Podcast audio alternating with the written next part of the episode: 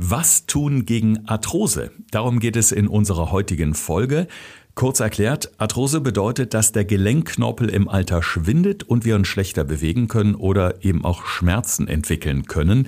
Alex, das Gute ist aber auch, wir können etwas dagegen tun bzw. sogar vorbeugen. Ja, Thorsten, definitiv. Leider kann man eine Arthrose nicht komplett heilen, was jetzt vielleicht einige denken, aber man kann ganz viel dafür einmal A präventiv tun, was die Entstehung davon angeht, aber halt auch, was die dementsprechend gute Behandlung davon angeht. Und darum wollen wir uns heute mal unbedingt kümmern.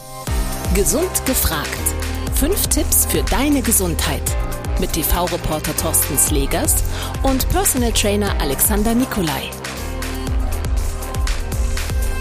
Damit ganz herzlich willkommen zu einer neuen Podcast-Folge. Wir freuen uns sehr, dass ihr wieder dabei seid und möchten euch auf eine ganz wichtige und interessante Veranstaltung hinweisen von unserem Partner, dem Klinikum Niederrhein. Am 30. Oktober findet nämlich von 17 bis 19 Uhr im Eventraum des Bethesda Krankenhauses eine tolle Veranstaltung statt, auf der auch die Chefärzte sprechen. Es geht um das ja, sehr wichtige Thema Adipositas, also starkes Übergewicht, ein ernsthaftes Gesundheitsproblem, was ja weltweit Millionen von Menschen betrifft. Und wir haben selbst im Podcast schon öfter das Thema gehabt, mögliche Folgen Herz-Kreislauf-Erkrankungen, Diabetes, Gelenkprobleme, sogar Krebserkrankungen.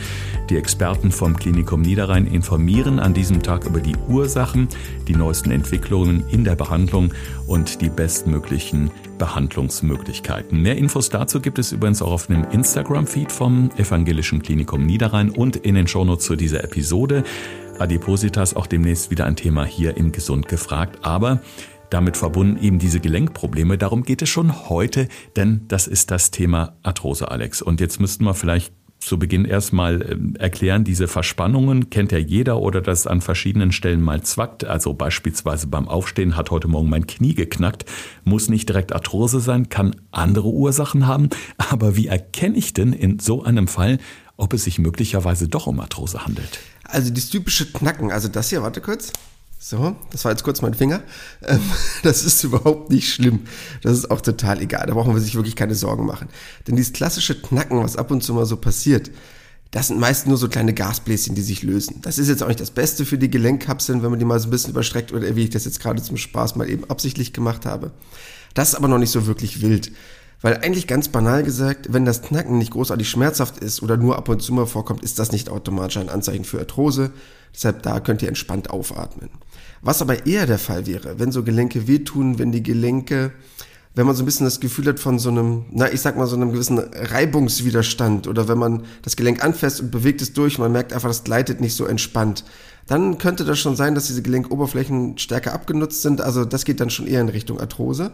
Klassisches Knacken ist aber nicht unbedingt dafür ein aussagekräftiger Punkt, sondern eher dieser langsame Abbau des Gelenkknorpels, das ist ja Arthrose, der sich halt bemerkbar macht durch Schmerzen, Bewegungseinschränkungen und das ist eigentlich das, was am ehesten auftritt. Das ist, glaube ich, schon mal beruhigend für ganz viele Hörerinnen und Hörer, wenn du das so erklärst. Wenn jetzt allerdings doch der Verdacht besteht, dass es möglicherweise eine Arthrose sein könnte, dann ist natürlich Röntgen oder auch MRT angesagt beim Arzt bzw. im Krankenhaus. Äh, kann man das eigentlich auch anhand des Blutbildes oder eines großen Blutbildes untersuchen? Untersuchen oder muss man dann wirklich in die Röhre bzw. zum Röntgen? Ja, also bildgebende Verfahren sind da wesentlich besser. Wie du es gerade eben schon erwähnt hast, im Blutbild hast du da jetzt nicht wirklich die Riesenparameter. Natürlich kannst du darüber gewisse Entzündungsmarker feststellen, was so Arthritis angeht, also die entzündliche Arthrose in dem Moment.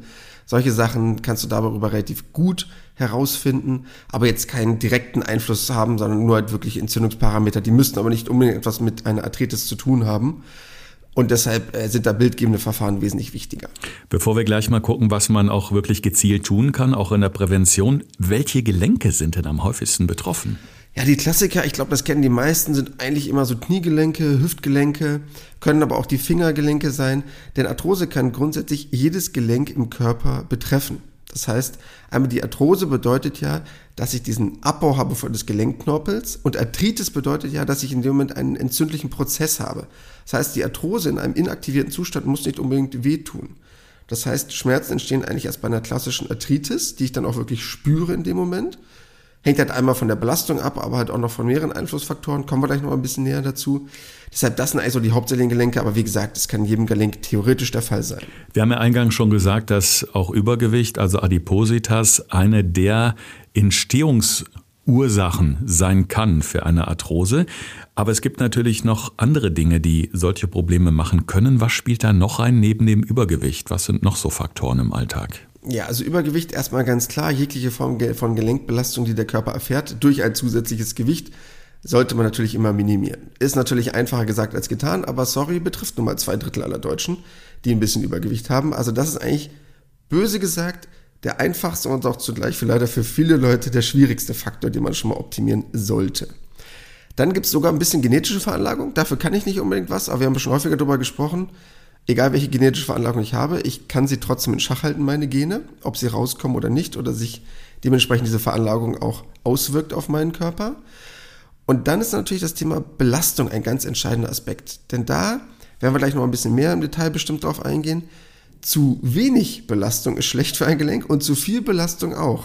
Also das heißt, sich zu unterlasten und sich zu überlasten wäre beides problematisch. Und dann natürlich, da es ein entzündlicher Prozess ist, was ich gerade eben schon mal meinte, was die Arthritis angeht, jede Form von Entzündung, die ich im Körper habe, fördert natürlich auch eine Form von Arthritis. Und das kann ich natürlich selber negativ beeinflussen durch meinen Lebensstil.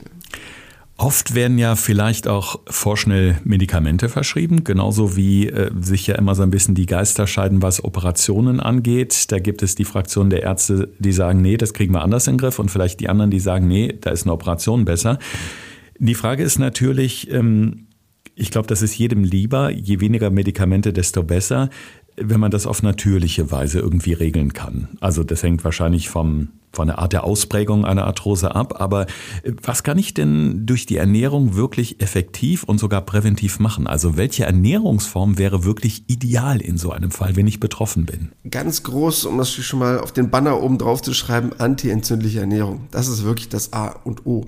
Da es sich halt um einen entzündlichen Prozess handelt, muss ich probieren, Entzündungsprozesse im Körper zu minimieren. Einmal was offensichtliche Entzündungsfaktoren angeht, aber auch diese kleinen stillen Geschichten, die wir schon mal besprochen haben, also diese Silent Inflammation, diese stillen Entzündungen, die man vielleicht nicht unbedingt im Alltag spürt, weil der Entzündungswert nicht so hoch ist, ist natürlich etwas, was extrem solche Formen von Abbauprozessen im negativen Sinn unterstützt. Denn man muss sich überlegen, klingt jetzt böse, Arthrose, früher haben sich die Leute viel körperlicher betätigt im Alltag, waren auch von der Arbeit her eher extrem körperlich angestrengt, ob es auf dem Feld war, ob das nun bei klassischen Handwerksberufen der Fall war. Und heutzutage sitzen halt die meisten Menschen auf ihrem Bürostuhl. Und wir werden halt auch viel älter. Das heißt, die Gelenke haben halt auch viel mehr Zeit, abgenutzt zu werden oder nicht benutzt zu werden, sozusagen. Heißt, antientzündliche Ernährung ist da wirklich das A und O. Es heißt auch immer, Arthrose-Patientinnen und Patienten sollten deutlich weniger Fleisch essen. Aber das heißt ja im Grunde auch, dass so der empfohlene Bedarf an Zink oder Selen, haben wir auch schon mal hier im Podcast ausführlich besprochen, nicht gedeckt werden kann. Ähm, wie kann man das ausgleichen? Da bleibt ja wahrscheinlich nur der Griff zu Nahrungsergänzungsmitteln. Ja, also wenn ich einen reduzierten Fleischkonsum möchte, beziehungsweise wenn es mir angeraten wird oder ich generell probiere darauf zu verzichten, einfach aus ethischen Gesichtsgründen, sollte ich halt diesen Bedarf, gerade was du gerade eben meintest, bezüglich Zink, Selen halt decken. Das kann ich auch noch durch eine relativ gesunde Ernährung über Nüsse, über Hülsenfrüchte, über Vollkornprodukte erreichen. Aber das muss ich dann auch. Also dann muss ich da wirklich sehr stark darauf achten, auf Nüsse, Hülsenfrüchte und Vollkornprodukte zurückzugreifen, um halt das auch noch annähernd überhaupt auf die Reihe zu kriegen, weil sonst wird es wirklich sehr, sehr schwer, dem gerecht zu werden, weil das schon auch zwei Aspekte sind, die wichtig sind für eine gute Gelenkgesundheit. Wer sich so ein bisschen durchs Thema durchgoogelt, kommt irgendwann an das Schlagwort exogene Ketogene in dem Zusammenhang mit Arthrose. Was steckt dahinter? Ja, das sagt euch bestimmt jetzt unbedingt richtig viel, was exogene Ketone sind, ähm, beziehungsweise eine ketogene Ernährung sind. Wer unseren Podcast schon verfolgt, hat bestimmt auch schon mal eine Folge dazu gehört. Aber erstmal, um das Ganze kurz runterzubrechen. Exogen oder endogen? Ganz banal gesagt, exogen ist von außen dem Körper zugeführt, endogen ist selber produziert. Und jetzt kommt noch der Begriff Ketose dazu. Was ist das Ganze?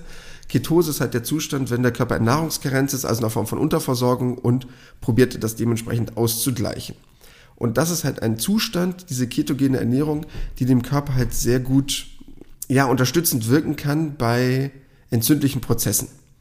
Also ein banaler Punkt, den wir auch schon ein paar Mal besprochen hatten, wäre nämlich dasselbe Thema. Essenspausen würde in denselben Aspekt mit reinfließen. Wenn ich dieses klassische intermittierende Fasten mache, ob 16, 8 oder was auch immer für eine Variante, kommt mein Körper aufgrund dieser längeren Nahrungskarenz, also Zeitspanne ohne Essen, in eine Phase einer Mini-Ketose, um es mal vielleicht so auszudrücken. Das heißt, da fängt der Körper schon an, die ersten Ketonkörper zu produzieren.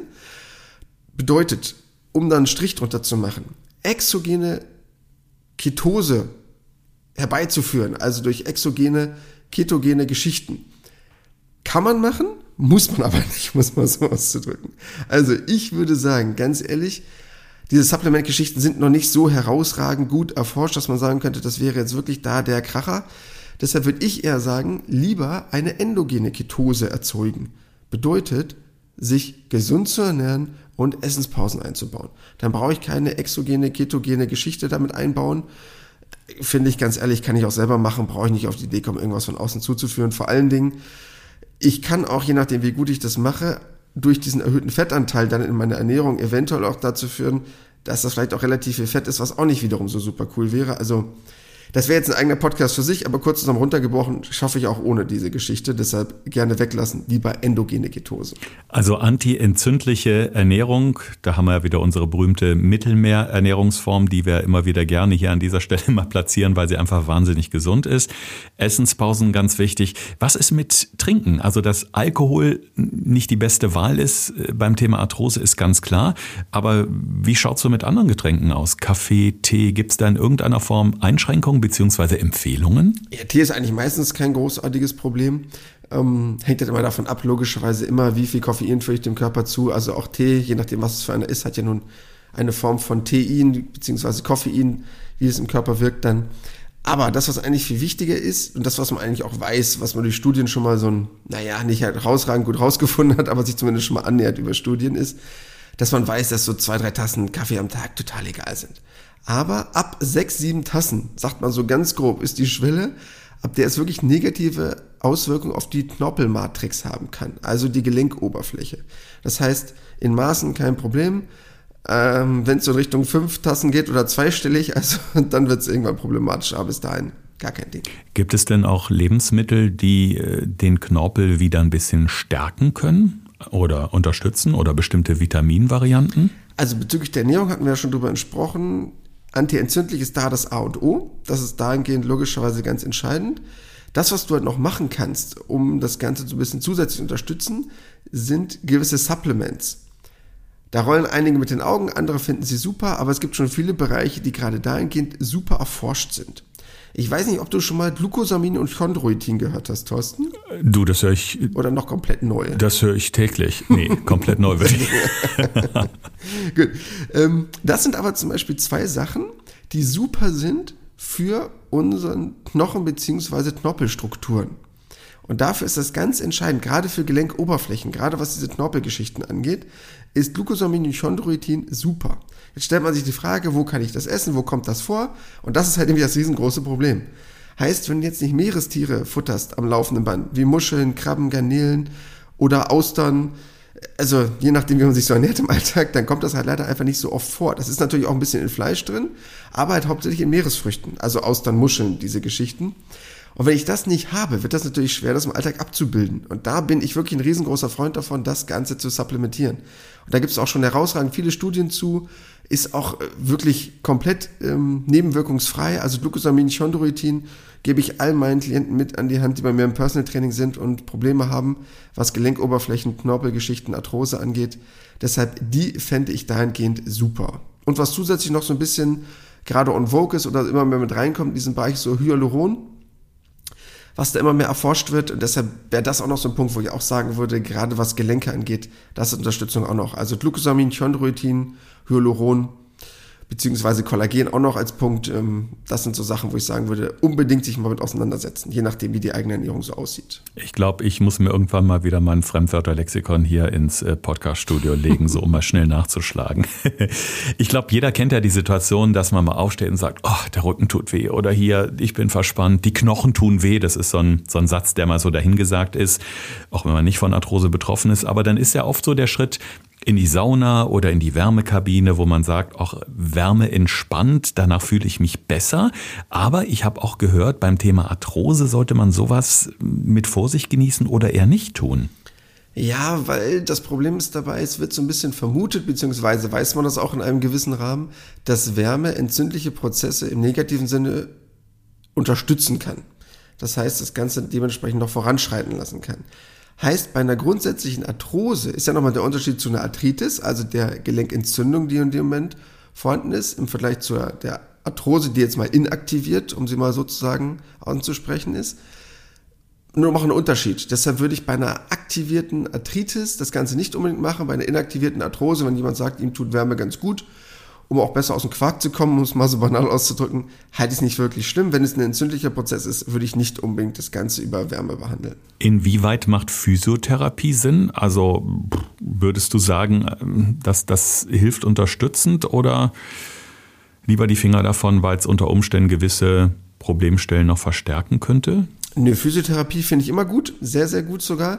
Kann nämlich gerade bei Arthrose sehr gut helfen, weil man muss sich überlegen, warum entsteht denn überhaupt Arthrose? Und das kann halt viele Ursachen haben. Neben die, die wir vorhin schon angesprochen haben, das heißt das Übergewicht, die sehr entzündungsfördernde Ernährung, hängt es halt auch davon ab, wie gut ich mein Gelenk belaste und wie mein Gelenk auch in der Statik meines Körpers etwas stabilisieren muss. Das heißt, wenn alle meine Gelenke super sind in ihrer Position, dass ich keine Fehlstellung habe oder etwas anderes, begünstigt das natürlich eine möglichst optimale Gelenkposition. Und dafür wäre es natürlich gut. Also wenn ich jetzt zum Physiotherapeuten gehe, der mich nur massiert, dann ist das auch ganz schön.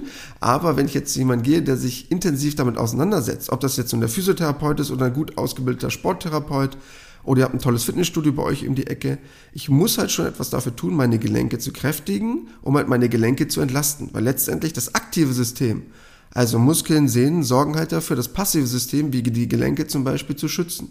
Bedeutet, dahingehend sich damit auseinanderzusetzen, ist eine super Geschichte. Mhm. Betroffene berichten oft von äh, sogenannten Arthrose-Schüben, wo die Beschwerden dann auf einmal sehr stark werden können. Was passiert da im Körper? Wie können die ausgelöst werden? Also einmal ganz klassisch natürlich durch eine Form von Überanstrengung. Also du hast jetzt gesagt, oh, heute ziehe ich um und am Abend ziehe ich wieder zurück. Nein, und du kommst auf die Idee, jetzt tausende von Kartons durch die Gegend zu schleppen, zu machen und zu tun, tausende von Treppenstufen hoch und runter zu latschen. Na klar, das ist eine gewisse Form von Überlastung. Das kann natürlich sein, dass das dann dementsprechend nochmal stärker wird oder unangenehmer wird. Dann natürlich durch eine sehr entzündungsfördernde Ernährung. Also wenn du jetzt sagst, also bei mir ist ja somit am meisten verschrien das Schweinefleisch wegen der Arachidonsäure, was ja sehr stark Entzündungen im Körper fördern kann. Und du isst den Schweinsbraten, plus dass du noch dem Alkoholexzess an dem Abend nicht abgeneigt warst und, und, und, und, und. Dann kann das natürlich auch nochmal entzündungsbedingt das Ganze verstärken. Und oder halt Verletzungen natürlich. Ne? Also Fremdeinwirkungen oder durch ähm, selbstverursachte Unfälle kann das Ganze natürlich auch nochmal dementsprechend passieren. Ich habe auch gelesen, Alex, dass es eine ganze Reihe sogenannter natürlicher Schmerzmittel gibt, die man zunächst mal ausprobieren sollte, bevor man dann zur, in Anführungszeichen, äh, Chemie greift. Und das fand ich ganz, ganz spannend. Unter anderem wurde da das Gewürz Kreuzkümmel genannt, so als kleine Wunderwaffe, die sich äh, offensichtlich schon bei ganz vielen Menschen mit Arthrose bewährt hat. Was gibt's da noch auf diesem Segment? Ja, es gibt natürlich ganz viele natürliche Schmerzmittel oder Mittel, die in Anführungsstrichen antientzündlich unterstützend wirken können. Also neben dem Kreuzkümmel, den du gerade genannt hast, ob das nun Ingwer ist, Weihrauch, Teufelskralle oder einer meiner absoluten Favoriten Omega-3-Fettsäuren in verschiedenen Varianten, die es da gibt, sind wirklich dafür sehr, sehr gut. Aber das ist eigentlich schon ein Thema für einen eigenen Podcast. Also wenn du Lust hast, nehmen wir das mal als extra Thema auf. Also Kräuter und Gewürze, bin ich ja eh ein riesengroßer Fan davon, was die alles im Körper können und was das Ganze den Körper wirklich sehr, sehr Gutes tun können. Ja, sehr gerne. Ich bin dabei. Ist notiert. Also Kräuter und Gewürze als natürliche Schmerzmittel demnächst hier bei Gesund gefragt. Sehr gerne. Wir beide haben ja mal im Rahmen einer äh, Reportage für RTL auch Kurkuma ins Müsli gemischt. Da ging es nämlich ganz genau um das Thema antientzündliche Ernährung. Ich wäre da selber jetzt nie drauf gekommen, mir so in meinen schönen Porridge noch Kurkuma und Früchte und alles reinzutun. Hat mega geschmeckt, weil ich habe damals, glaube ich, gesagt, es ist wie so eine kleine Geschmacksexplosion, weil das so ein Geschmack ist, den den man morgens gar nicht kennt, den ich aber total lecker und auch, ja, eigentlich attraktiv fand. Mal für so ein Frühstück ist mal was anderes.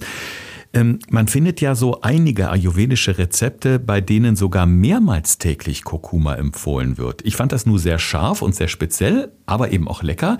Aber dreimal täglich? Ja, also Kurkuma generell super. Gerade dieses Thema entzündungshemmende Wirkung davon, perfekt. Deshalb kann man das in der Ernährung sehr, sehr gerne verwenden, um halt wirklich diese äh, Arthrose-Symptome zu lindern.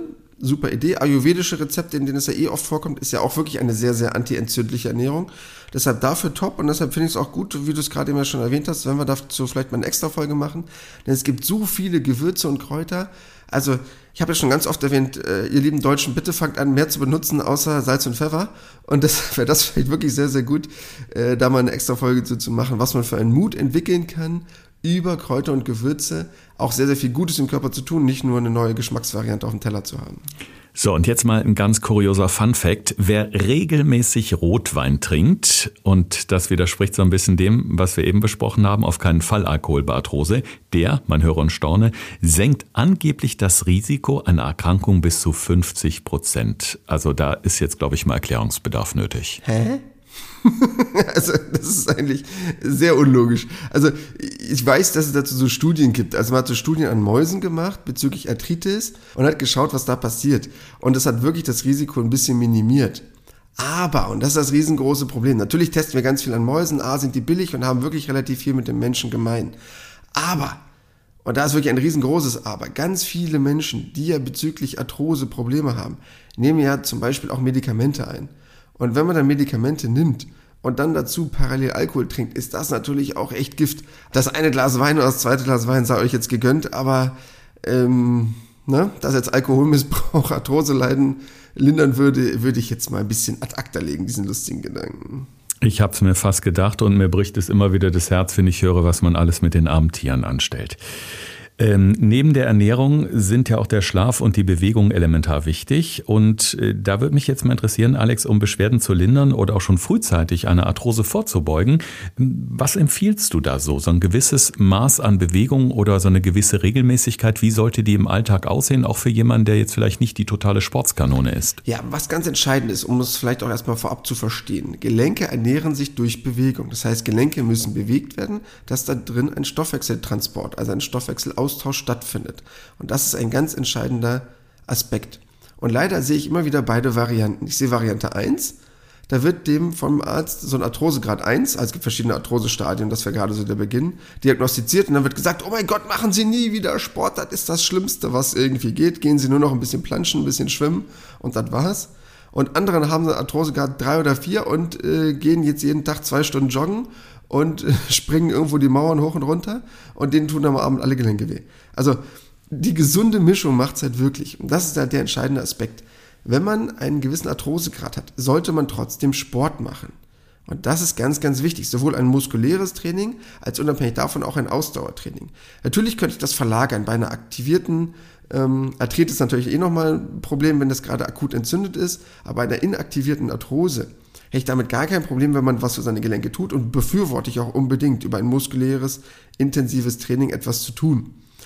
Nur wenn die Gelenke wirklich sehr schmerzhaft sind oder die Arthrose schon sehr stark vorangeschritten ist, habe ich nichts dagegen, wenn man gelenkschonende Varianten nimmt. Also wie das Radfahren, wie das Schwimmen oder ähnliches. Dann ist das kein Problem. Wenn es die Gelenke aber zulassen und die nicht einen großartigen Entzündungsprozess gerade unterliegen, bin ich ein Freund von wirklich intensivem Krafttraining.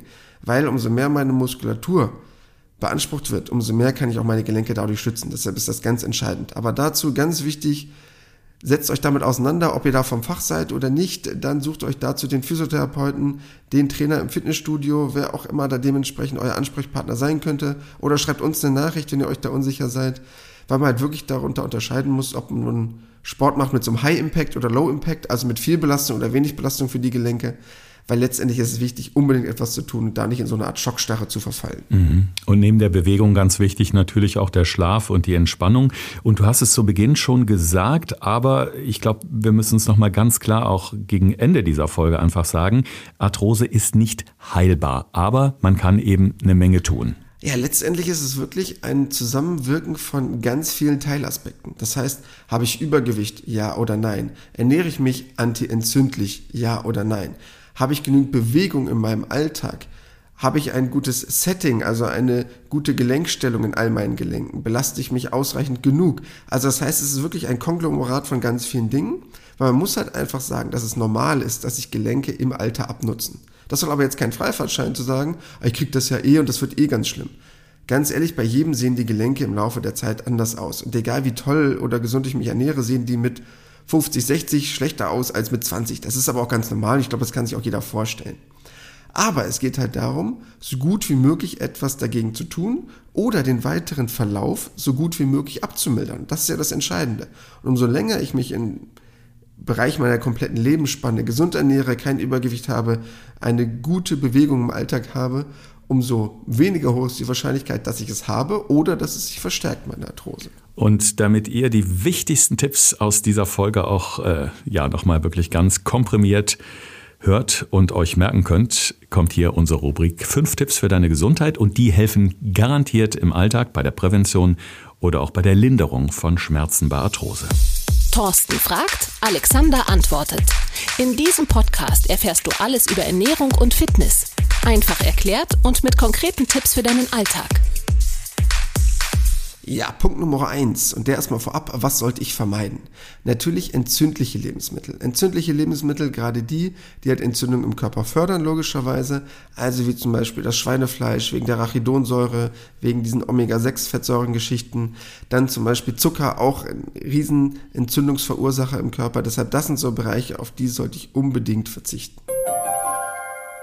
Ja, Punkt Nummer zwei. Was sollte ich unbedingt tun? Mich antientzündlich ernähren natürlich.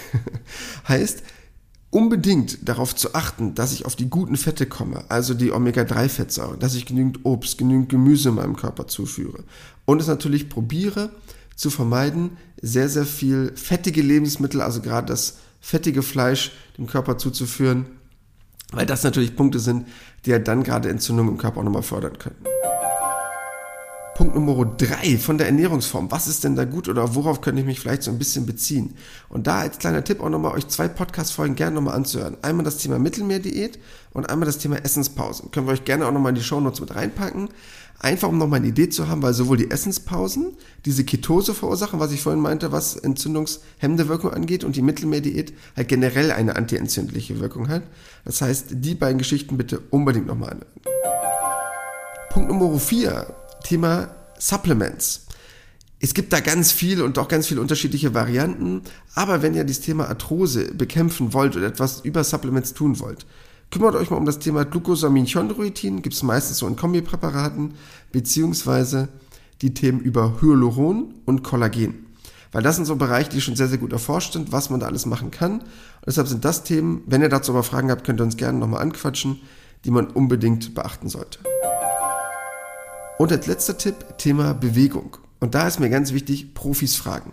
Ob ihr das mit eurem Arzt besprecht, das hängt aber immer davon ab, wie weit er euch dahingehend betreut oder ob ihr das mit eurem Fitnesstrainer, mit dem Physiotherapeuten, mit wem auch immer besprecht.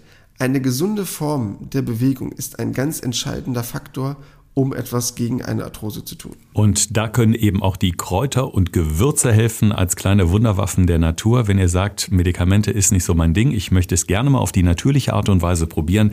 Auch da hat Alex jede Menge Tipps für uns und äh, das ist auf jeden Fall eine Folge, auf die ich mich jetzt schon sehr freue.